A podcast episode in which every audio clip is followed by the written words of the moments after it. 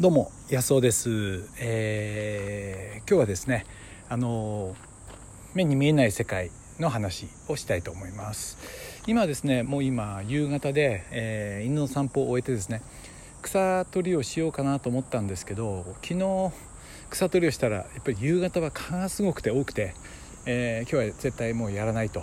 えー思いました、えー、気持ちを変えて、えー、音声の方を撮りたいと思います。で外なんでねちょっとセミの音とかするかもしれませんけど気持ちがいいですよね。なんかこ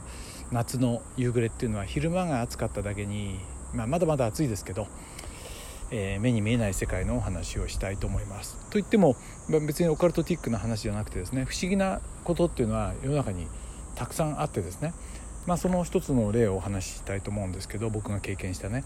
えーと、アメリカの友達が、えーと、男女なんですけども男の人と女の人がうちに、まあ、今から十何年か前かな、えー、来たんですよ。でお世話になってる人たちなんでね、えー、奈良と京都に連れてきたいなと思って特に僕は奈良が好きなんで、えー、なんか奈良の方がほんわかしてる文化がねなんかキンキラしてなくて好きなんでで奈良にまず行ってその後京都と思ってですね。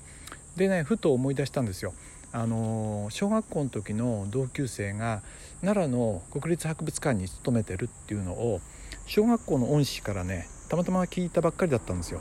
であラッキーと思ってもし友達がねそこにいれば受付でね、えー、言えば無料券か割引券ぐらいもらえるんじゃないかなと思って。で行ったらね絶対声かけてみようと思って。まあそんな心づもりで出かけたんですね。で近鉄の奈良駅かな、まあ、私鉄の方ですよね。近鉄奈良駅から歩いて、えー、博物館近いんで、まあ、歩いていく途中にですね横断歩道があってでそこで横断歩道で向こう見てたらその同級生のその関根君が立ってるんですよ。こっち向いて立っててなんか、えー、いてですね。おびっくりして「もういる?」みたいな感じで「でおいおい関根」って言うんですよ。道路際でも我慢できなくてね。道路越しに。だけど向こうは自分の名前を呼び捨てにする失礼なやつがいるなぐらいにしか思わないじゃないですか。僕がその何十年ぶりかの小学校の同級生がこんなとこにいるっていうのは思わないですからね。で信号が青になって僕が渡ってですねでちゃんと挨拶をしたら「おお安尾か」みたいな感じでびっくりして向こうも「よく来たな」って言って「いや僕はね今日いると思ってたんだよ」っつったら向こうがね「いやラッキーだよ僕はねもうここにはいないんだよ」って言って京都の大学にいるからここに来るのはせいぜい年に1回あるかないかだっていうのを聞いた時に僕はびっくりしたんですよね。なんていう確率なんだろうってこの会える確率って。だって1年に1回だったら365分の1でしょ？だけど僕がその奈良に行くなんていうのは10年に1回だとしたら3万6500分の、うん、あそうじゃない3、えー、3650分の1ですよね。でそれとそれを掛け合わせたらすごいまず日にちだけでもすごい確率なのに時間と場所までその確率で計算したら僕には計算できないけどおそらく数百万分の1とか数億分の1の確率でそこであったわけですよね。でも僕は明確にそのイメージしてたわけですよ。あの関根君に会えると。でそれだけじゃなくてですね